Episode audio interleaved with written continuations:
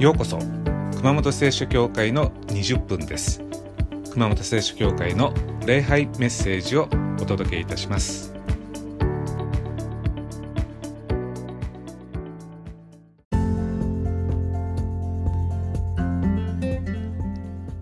はいこんにちは。よろしくお願いします。えっと私たち YouTube ではえー礼拝の説教を配信しています。でもしよろしかったら YouTube で熊本聖書協会で検索してみてください。よろしくお願いいたします。はい、えー今日のタイトルは船の右側ということですね。まあ私たちこう頭を使うっていうことと悩むっていうことは違います。頭を使うのは役に立ちます。人類が何で生き残ったかっていうと頭を使ったからです。でも悩んでも役に立ちません。こう何か上手にやるために考える。まあ、これが頭を使うということです。頭を使うのは何かやりながら頭を使います。まあ、片や人が悩むのは何もしてない時です。まあ、人は座って悩みます。でも悩んでも物事は1ミリも進みません。で逆に悩めば悩むほど人は動かなくなります。ですから悩むのはブレーキになってしまうんですね。だからまずとりあえず動く。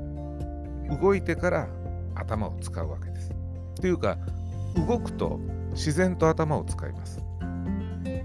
だから 頭を使うことはいいことですけれども悩んでみても、えー大して役に立たないわけですね。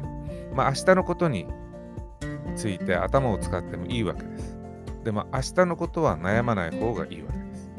じゃあ違いはどこにあるのかっていうと明日のために今何をすればいいのか行動につながるときは頭を使っています。でこれが正しい頭の使い方です。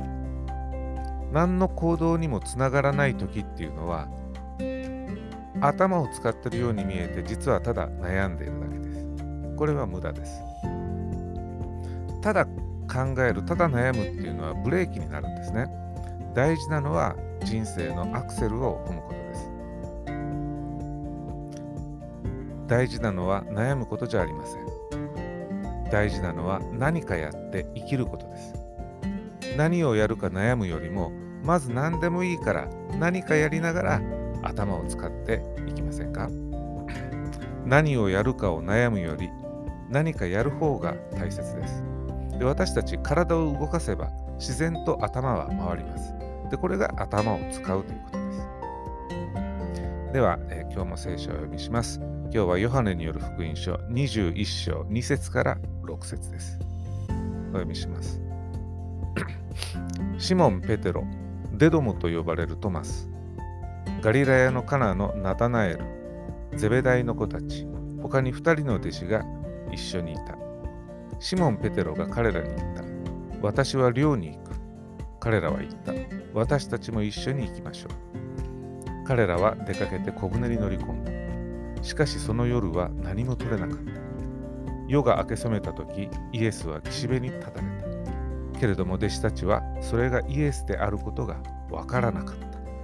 イエスは彼らに言われた。子供たちよ、食べるものがありませんね。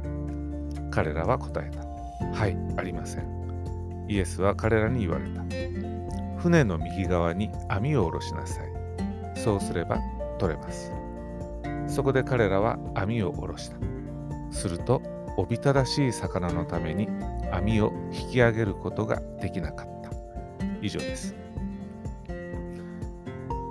イエス様が復活されてから、イエス様の弟子たちが湖に漁に出ました。一晩中頑張ったんですけれども、一匹も取れませんでした。まあ、これだけやってダメだからもうダメだろうと、まあ、諦めて夜明けを待ったわけです。すると、イエス様が岸辺に立っていたと。で、こうおっしゃいました。何か食べるものがあるか？いや、何もありませんと。船の右側に網を下ろしなさい。まあ、普通だったらですね、いやいやいやいやいやいやいやいや、私たちはプロなんですよ。もうこのみこの道何十年の漁師なんです。もう一晩中やって取れなかったから無理です。しかも、船の右側に網を下ろせとイエス様言うんですね。ほほとんど真下です。まあ、どっか知らない場所ならまだしも真下です。さっきまで何回も網を下ろして魚がいなかった場所なんですね。まあ、ところが弟子たちは、まあ、あれこれ考えずに「はい」って言ってですねすぐに船の右側に網を下ろしました。あらびっくり。魚が多すぎてですね網を引き上げられなかったと書いてあります。まあ、あれこれ悩んでいたらですね船の右側っていう発想は出てこないわけです。あれこれ考えてしまったら、いや無理無理無理、バカらしいと行動に弟子たちは移さなかったと思います。でも、あれこれ考えなかったからよかったんですね。とりあえずやってみたからよかったわけです。まあ、同じことは私たちにはないでしょうか。悩んでしまったからやらなかったこと、やり残したことっていうのはないでしょうか。今からでも遅くありません。船の右側に網を下ろしてみるんです。もう見切り発車でもいいんです。網を下ろしてみると、そこにお魚さんは待ってるわけです。私たちがやるのは網を下ろすだけです。そうすると、魚がいっぱいで網を引き上げられないぐらいの祝福があるかもしれません。で、その時に頭を使えばいいわけです。あ、引き上げられない。どうしよう、どうしよう。で考えるわけですね。まず動く。で、動いてみて必要ならば頭を使う。これが頭の本来の使い方です。弟子たちの誰もまさか船の右側で魚が取れるとは思っていませんでした。まあ未来っていうのは誰も予想できないですね。まあ皆さん5年前のに遡ってみて今の自分っていうのを予想できたでしょうか？今自分はここでこういうことやってると。で5年前だったら考えてもみなかったことをしてるんじゃないでしょうか。この中には、皆さんの中にはですね、5年前、自分がクリスチャンになってるなんて、えー、考えてもみなかったという方もいるかもしれません。まあ、僕はですね、子供の頃、あの電話に線がなくなるなんて考えもしませんでしたね。まあでも今はスマホを毎日使ってるわけです。まあ人はが思い患うのはまあ先のこと、未来のことなんですけれども、でも先のことなんていうのはいくら考えても当たらないんですね。皆さん、世紀末時計っていうのを知ってますでしょうか？世界終末時計っていうのを知ってますでしょうか、えー、世界終末時計によるとですね、気候変動で人類滅亡まであと1分40秒だそうです。残りわずかしか時間は残されてないぞということですね。でもうそういうのを見るとですね人々はこう恐れるわけなんですけれどもでもこの世界終末時計っていうのはいつ始まったかご存知でしょうか？なんと1947年です。でこの47年に始まった時にですね1949年つまり2年後には核戦争で人類滅亡まであと3分っていう表示だったんです。もうそれも世界中でもう大騒ぎですよ。71年前です。じゃ世界のは終わったのか終わってないですね。まだ相変わらず世界は続いてるわけです。で、私が8歳の時にオイルショックっていうのがありました。もう石油が枯渇すると、もうなくなってしまうと。さあ、石油はなくなったでしょうか。なくなってないんですね。なんと今はですね、あと200年は大丈夫だと言われてますね。というよりも、オイルショックの頃よりも石油の埋蔵量というのは増えてるんです。まあ、だから私はですね、世界終末時計とか、年金が破綻するとか、人口が半減するとか、北極の氷が溶けるかもしれないと聞いてもですね、まあ、あまり相手にしないわけです。まあ、同じことが個人にも当てはまります。ああ、私、孤独死するかも。ああ、このままでは辛い人生が待ってるかも。悩むだけ無駄なんですね。未来っていうのは当たりません。イエス様の弟子たちもつい1分前まで網が引けないぐらい魚が取れるなんて思ってもいなかったわけです。まあ頭を使うのは良いことですけれども悩むのはよくありません。悩むっていうのは先のことで悩むんですね。あれこれ悩んでも明日の問題は消えません。むしろ今日の元気が消えてしまいます。まあ、私の行きつけのラーメン屋の店主がですね、面白いことを言ってました。こう言うんですね。自分の周りで飲食で、飲食業界で成功してる先輩はバカが多いんですよ。こんなこと言うんですね。あの、そういう先輩たちはですね、頭が悪いから失敗が多いらしいんです。でもそういう先輩たちは悩まないから落ち込まないらしいんですね。でもなんか授業失敗してもさあ次何やろうかっつってで何事もなかったようにまた何かやりだすそうです。でそのラーメン屋の先輩の一人は、まあ、3店舗お店を熊本で展開してるそうなんですね。でしばらくして、えー、YouTube 見てたらですねホリエモンが全く同じことを言ってましたね。中小企業の社長は物を考えない人が多いと。で悩まないから失敗してもすぐ次のことをやり出すらしいんですね。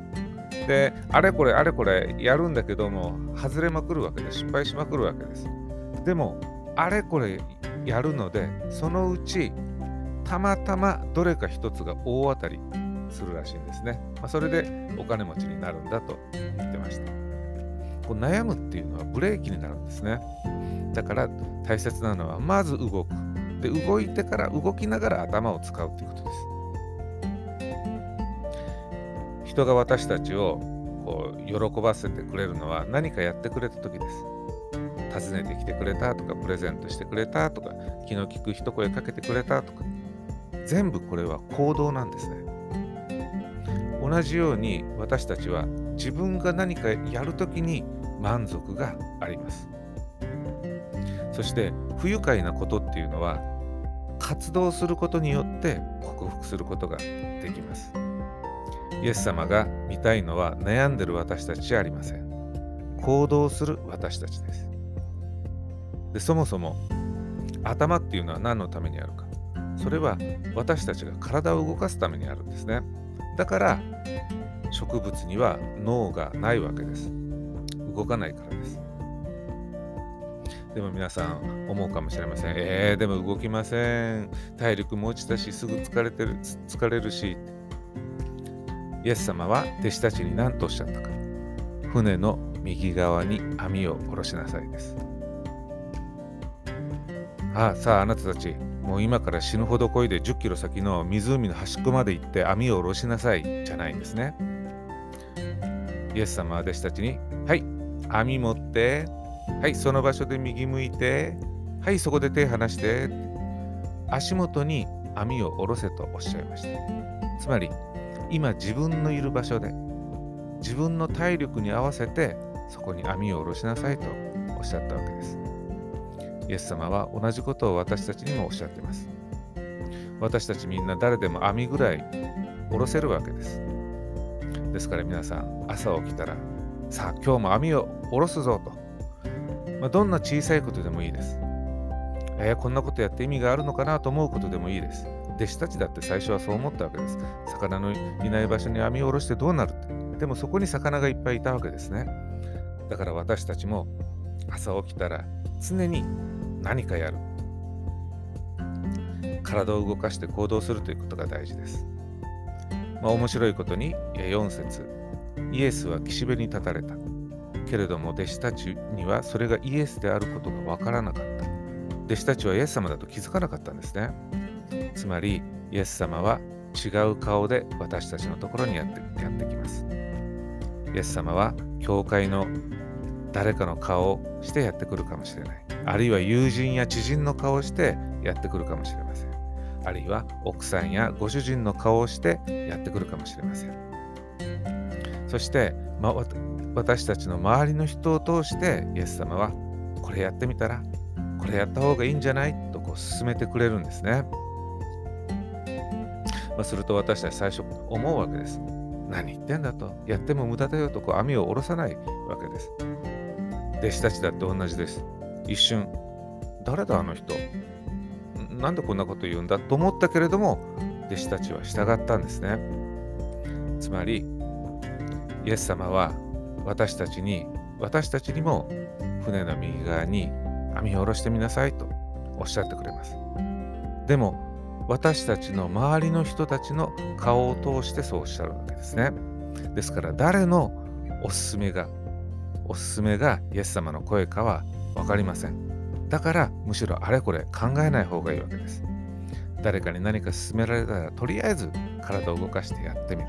あるいはやるべき用事ができたらイエス様のからからの指示だと思ってすぐにやってみる。というのが大事です。船の右側に網を下ろしなさい。ああめんどくさい。行きたくないとこう死の子の言わずにですね私たちはすぐに体を動かし行ってみる。会ってみる。やってみる。というのが大事です。そしてそこにそこが船の右側で思わぬ大量の魚が見つかるかもしれません。私たちにとっても船の右側はあります。そこだと言われたら即行動です。小さい用事大きい用事大きさに関係はありません。まず何かやってみる。そして理由は後からついてきます。